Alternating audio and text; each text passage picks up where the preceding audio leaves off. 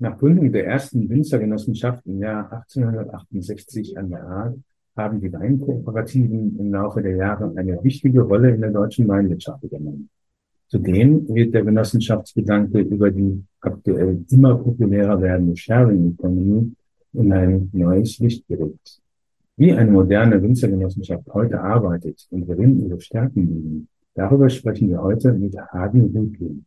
Er ist seit 2016 geschäftsführender Vorstand der Marktplätze Winzer. Herr Rüdlin, könnten Sie sich und Ihre Winzergenossenschaft bitte einmal kurz vorstellen? Sehr gerne, einen schönen guten Tag. Ähm, die Markgräfler Winzer EG, eine Kooperative, eine Genossenschaft im südwestlichsten Zipfel Badens. Wir ähm, vereinen 900 Hektar von knapp 900 Mitgliedern ähm, zwischen dem Grenzacher Hornfelsen ganz im Süden äh, der Grenze zur Schweiz bis zum Batzenberg vor den Toren Freiburgs. Mein Name ist Hagen Rüblin. Ich bin, wie eingangs schon erwähnt, seit 2016 in der Verantwortung als geschäftsführender Vorstand und freue mich, dass ich heute hier sein kann. Ja, sehr schön. 900 Hektar, das ist ja schon eine gewichtige Größe.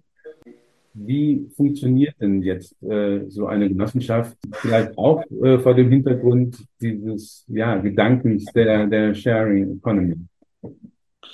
Die Grundidee der genossenschaftlichen Arbeit hat sich über die Jahre ähm, seit 1868, der ersten in Maischaus an der A, nicht verändert. Die Winzerinnen und Winzer bewirtschaften die Rebberge und bringen am Ende der Vegetation, jetzt gerade ist es ja dieses Zeitfenster, ihre Lese und ihre Trauben zur Genossenschaft und der genossenschaftliche Betrieb hat die Verantwortung, qualitativ ordentliche Weine zu erzeugen und die marktgerecht zu platzieren, um daraus entsprechend wieder eine Auszahlung für die Winzerinnen und Winzer zu generieren. An dieser Idee hat sich bis heute nichts geändert. Das ist ähm, neudeutsch eine Sharing Economy. Das ist auch richtig, aus meiner Perspektive sehr effizient, weil Großteil der Rebflächen wären anders gar nicht zu bewirtschaften. Bei den Mitgliedern gibt es ja wahrscheinlich auch solche, die jetzt eher das im Nebenerwerb machen und auch ähm, gibt es auch welche, die Haupt, im Haupterwerb äh, der Weinbergbewirtschaftung leben. Ja, das gibt es. Für uns können wir das in drei Gruppen einteilen. Wir haben den klassischen Nebenerwerb. Das heißt, der Haupterwerb ist häufig eine andere berufliche Tätigkeit und im Nebenerwerb wird eine kleinere Fläche, eine kleinere Parzelle bewirtschaftet. Dann haben wir die landwirtschaftlichen Mischbetriebe die zwar vollerwerblich im landwirtschaftlichen Sektor zu Hause sind und ein Teil davon ist Weinbau. Und dann haben wir die von Ihnen gerade eben angesprochene Gruppe der Vollerwerbswinzer. Und wie, wie viel, oder ist, wie ist der Anteil der Vollerwerbswinzer jetzt beispielsweise an der Produktion insgesamt? Kann man das so ungefähr sagen? Für, da kann ich keine Aussage treffen für alle Genossenschaften. Nee, bei, ist, bei, uns ist das so, dass wir circa, ähm, also numerisch haben wir einen kleineren, der kleinste Anteil ist Vollerwerb, mhm. aber auf die fällt de facto ähm, 40 Prozent der Fläche. Und wenn man das jetzt mal so bundesweit sieht, wie ist die Rolle der Genossenschaften jetzt der Anteil an der gesamten äh, Weinproduktion? Wie liegt der? Der liegt bei circa einem Drittel, sprich 33 Prozent der gesamten deutschen Rebfläche werden von Genossenschaften erzeugt.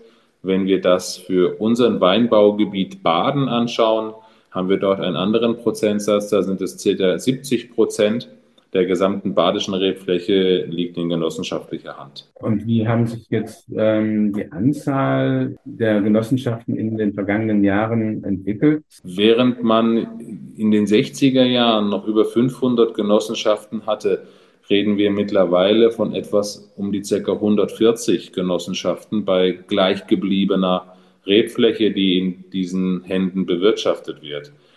Die Entwicklung ist die Konsolidierung, die in allen Bereichen der Wirtschaft stattgefunden haben, natürlich auch im genossenschaftlichen Sektor, im Weinbau, notwendig gewesen. Und die Anforderungen der Vermarktung, der weitläufigen und ferneren Absatzmärkte, die zu bedienen sind, verlangen auch in der Produktion größere und schlagkräftigere Strukturen. Und das hat dann am Ende ganz häufig in Fusionen gemündet, die ähm, auch bei uns in unserem Fall ähm, für unsere Größe verantwortlich ist. Die Bezirkskellerei Markgräflerland, so hießen wir bis 2018, gegründet 1952 und dann eben auch durch Fusionen in den Jahren 2004 und 2010 auf unsere heutige Größe angewachsen. Und das findet man in verschiedenen Regionen Badens, dass eben der Zusammenschluss von Genossenschaften entweder über Kooperation oder über Fusion ähm, häufig mit dem Ziel, eine effizientere und kosteneffizientere und, und, und bessere Produktion und Vermarktung auf die Beine zu stellen. Mhm. Ja, den Konzentrationsprozess haben wir ja insgesamt in der Weinbranche, auch die Anzahl der Weingüter geht ja ebenfalls zurück äh, und die Rebfläche wird, äh, bleibt konstant. Wenn man jetzt ja die Genossenschaft mal äh, in ihrer sag mal, Arbeitsweise und, und, und dem Agieren im Markt betrachtet, wo sehen Sie da die, die Vorteile einer Genossenschaft, die sie jetzt bietet durch ihre Arbeitsweise sozusagen? Ich glaube, die Frage von Vorteil muss man ein Stück weit auch aus der, vor dem Hintergrund des Blickwinkels beantworten. Den Vorteil für das einzelne Mitglied ist sehr, sehr nachvollziehbar, während ein einzelnes kleines oder gemessen an der Rebfläche kleineres Mitglied überhaupt nicht in der Lage wäre, die nachfolgenden Wertschöpfungsschritte selber abzubilden, sprich Ausbau und Vermarktung, ähm, ist das natürlich ein unschätzbarer Wert einer Genossenschaft, dass diese Rebflächen dennoch erhalten bleiben können, weil der Ertrag daraus äh, eben über die Weinproduktion einer Genossenschaft dennoch Wertschöpfung erfährt. Und da sehe ich schon ein Stück weit eine, eine gewisse, eine gewisse äh, Herausforderung oder eine gewisse, einen gewissen Vorteil. Wenn wir uns aufgrund gewisser Größen, und dazu zählen wir als größte badische Einzelgenossenschaft schon auch, wir haben neben dem Vorteil für das Mitglied den Vorteil für unsere Handelspartner und unsere Kunden, dass wir Erzeugerqualitäten bereitstellen können. Wir wissen, wo unsere Trauben wachsen. Wir wissen, wo die einzelnen Rebstöcke stehen. Wir haben im Vergleich zu anderen Weinanbietern die Möglichkeit der Qualitätssteuerung in dennoch größerem Volumen wie kein anderer. Und das ist sicherlich ein ganz zentraler Vorteil, auch als Ergebnis von den Fusionen, dass man in der Lage ist, skalierbare Mengen, weil der Handel erwartet, dass man stabile, gleichbleibende Qualität auf hohem Niveau liefert. Und da sehe ich einen ganz zentralen Vorteil der genossenschaftlichen Weinerzeugung. Ja, bei vielen Anbietern ist es ja eine Art äh, Mikrovinifikation, äh, die da stattfindet, also in kleineren Mengen, ähm, die ja für den Handel oftmals nicht ausreichend sind oder auch ähm, für, den, für den Export, äh, wo ja auch große äh, Mengen gleichbleibender Qualität gefragt sind. Und wie wird es dann gemanagt, dass diese Qualitäten dann auch in der Form äh, eingebracht werden von den vielen Mitgliedern, äh, die Sie jetzt da ähm, ja, betreuen? Da sprechen Sie eine, ein Thema an, was sehr wahrscheinlich oder was in vielen Bereichen mit einer großen Herausforderung behaftet ist. Wir in unserem Betrieb haben uns diesbezüglich so organisiert, dass unsere Rebflächen GPS kartografiert sind, dass wir ähm, zwei Vollzeitmitarbeiter haben, die nichts anderes tun, als den Außenbetrieb zu koordinieren und zu managen und entlang der gesamten Vegetation die Winzerinnen und Winzer begleiten. Unsere gesamten Rebflächen sind in Boniturprogrammen zusammengefasst, sodass wir die einzelnen Vegetationsschritte und das, was an Pflanzenschutz und was an, an Laubarbeiten etc. zu machen sind, entsprechend in einem, in einem kollektiven Gleichklang erfolgt. Davor ähm, sind wir ebenso an dem Punkt, dass wir als Vermarktungsbetrieb unseren Winzerinnen und Winzern eine klare Vorgabe geben, welche Rebsorten mit welchen Klonen und welchen Unterlagen zu pflanzen sind. Da haben wir bei uns oder bei mir im Vorstand zusammen mit dem Aufsichtsrat die entsprechenden Erzeugungs- und Qualitätsregeln aufgestellt, sodass wir in der Lage sind, eben auch auf die Rebpflanzung und die Sortenwahl entsprechend Einfluss zu nehmen. Und auf entsprechende aktuelle Trends äh, reagieren zu können. Ne? Der Wunsch ist da. Ähm, Im Weinbau sind Trends natürlich vergleichbar wie in anderen Kategorien auch gegeben. Die Reaktionszeit ist, da es sich um ein landwirtschaftliches Produkt handelt, welches auch davon lebt, dass eine Rebanlage 25 Jahre im Schnitt äh, die Wurzeln in der Erde hat, dann immer überschaubar, wie schnell man da re reagieren kann. Aber dennoch stelle ich fest, dass auch im genossenschaftlichen Bereich, gerade in Baden-Württemberg, sehr agile Unternehmen tätig sind und doch in der Lage sind, gewisse Trends auch zu, zu setzen, vielleicht, aber auf alle Fälle auch zu bedienen. Ja. Mhm.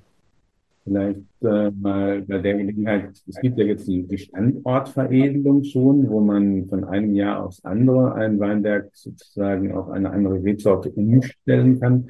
Haben Sie das auch schon mal äh, versuchsweise ausprobiert? Wir haben das versuchsweise schon mal probiert, aber ist für uns kein, kein, probates, kein probates Mittel. Wenn wir überlegen, dass wir mit 900 Hektar äh, auch wieder immer eine kontinuierliche Neubestockung haben, das bringt uns dann doch schon auch in die Lage, dass wir aufgrund der Größe einen vergleichsweise sehr gut rollierenden Zyklus an Neubestockung haben.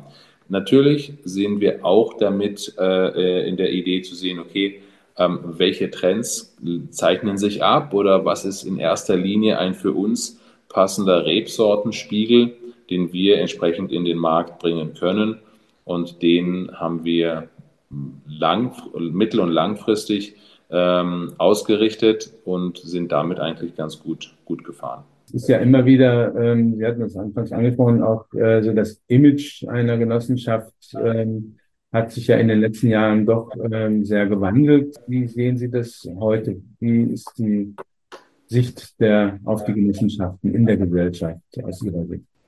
Da kann ich lediglich meinen Blickwinkel jetzt hier formulieren. Ich bin nicht in der Lage, ähm, die, das kollektive Bild der Gesellschaft hier abzubilden. Mhm. Ich glaube jedoch, dass ein historisch sich erarbeitetes Image von genossenschaftlicher Weinerzeugung, was nicht unbedingt immer positiv war, nicht ganz zu Unrecht existierte. Da muss man fair sein. Und gleichzeitig äh, wünsche ich mir genau diese Fairness, sich jetzt dem Thema der genossenschaftlichen Erzeugung im Detail zu widmen. Das heißt, wir haben die Situation, dass kollektive Weinproduktion nicht per se mit einem anderen Image zu besetzen ist, als wenn es nicht aus einem Kollektiv kommt. Weil das Thema Qualität und qualitative Erzeugung ist eine Grundvoraussetzung, um überhaupt am Markt erfolgreich teilnehmen zu können. Wenn wir den Blick in andere Regionen Europas werfen, haben wir natürlich schon auch gewisse Leuchttürme im Bereich Image, was eine genossenschaftliche Erzeugung auf die Beine stellt.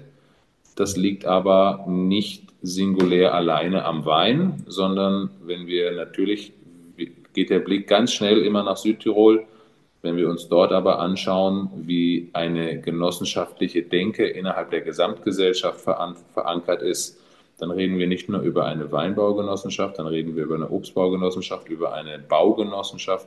Die, die Verankerung in den, Land, in den ländlichen Strukturen der genossenschaftlichen Idee ist dort viel stärker besetzt. Ich glaube nicht, dass die Unternehmensform ausschlaggebend sein darf, um eine Vorverurteilung zu akzeptieren, dass eine Weinidee aus einer Genossenschaft ein, ein schlechteres Image haben muss. Im Gegenteil, ich glaube, dass wir in der heutigen Zeit viel stärker auch auf die Themen von Nachhaltigkeit und Nachhaltigkeit in Form von gebündelter Investitionen, von ähm, welche Anlagegüter nutzen denn wie viele. Und da sehe ich die Genossenschaft sehr, sehr zeitgeistig und sehr nach vorne gewandt. Das ist sicherlich dann auch einfach wahrscheinlich ein kommunikatives Problem oder ja kein Problem, aber zumindest wäre es gut, wenn das auch kommunikativ stärker äh, in den Vordergrund gestellt würde. Ne? Denn äh, ich sehe das auch so, dass die Genossenschaften ja ein Riesenpotenzial bieten. Kein Winzer kann sich so viele Mitarbeiter leisten wie eine Genossenschaft für jeden Hektar sozusagen ein Mitglied. Ja, bei 900 Hektar und 900 Mitgliedern im Schnitt, sage ich jetzt mal, das ist ja schon ähm, auch ein wirkliches Pfund, mit dem äh, Sie ja eigentlich da wuchern können. Ähm, da ich ja diesen Podcast mit der Pressestelle des DWIs führe, ähm, spiele ich den Ball gerne zurück. Also das DWI darf sich gerne der genossenschaftlichen Kommunikation stärker gewidmet sehen. Und ich glaube, ich spreche hier auch für die gesamte genossenschaftliche Gruppe, dass wir das gerne wahrnehmen, wenn dort der genossenschaftlichen Weinproduktion ähm, genau das dann auch zuteil wird, was der genossenschaftlichen Produktion zusteht. Spaß beiseite, Sie haben recht, man muss natürlich auch tue Gutes und rede darüber. Und Kommunikation im Kollektiv ist nicht schwieriger, aber es hat mehr Herausforderungen. Ähm, die Personifizierung im Weinbereich ist sehr wahrscheinlich stark etabliert, wenn wir über Weingüter sprechen. Ähm, das ist ein Vergleich ähm, vielleicht auch mit, mit der äh, Kulinarik in der Gastronomie. Bei größeren Restaurants, ähm, glauben Sie ganz ehrlich, dass der Name des Kochs, den Sie, den, den man hört, dass der tatsächlich am Herd steht. Ähm, ich darf da Paul Bocuse zitieren, der auf die Frage sagte, sagen Sie mal, wer kocht eigentlich, wenn Sie nicht zu Hause sind? Dann war die Antwort ja der gleiche, wie wenn ich zu Hause bin. Und ähm, das trifft vielleicht auch beim einen oder anderen Weingut zu. Die Weingutskollegen mögen mir diese kleine Spitze verzeihen. Von daher, ähm, sich mit einem Kollektiv zu identifizieren als Konsument, ist vielleicht etwas schwieriger als mit einem Winzer oder einer Winzerin. Nichtsdestotrotz, das, was im Glas ist, besteht und hat Qualität und ist vor allem auch, und das darf man auch nicht aus den Augen verlieren, ganz häufig mit einem fast konkurrenzlosen Preis-Genuss-Verhältnis ausgestattet. Und äh, aus dieser Kombination bin ich fest davon überzeugt, dass genossenschaftliche Weinproduktion komplett in die Zeit passt und auch eine, eine ordentliche Zukunft haben wird. Das ist eigentlich ein schönes Schlusswort. und um die äh, kommunikative Seite nochmal aufzugreifen, ein Grund, äh, sag mal, warum wir den Podcast machen, ist ja auch einfach den Vorteil, den die Genossenschaften bieten und äh, das Wesen der Genossenschaften ein bisschen stärker eben in die Öffentlichkeit zu tragen. Und wir hoffen mal, dass wir damit heute auch ein Stück weit dazu beigetragen haben. Das, das würde mich freuen. Ich danke Ihnen sehr für das Gespräch und die offenen Worte. Sehr gerne. Einen guten Herbst noch und alles Gute. Dankeschön.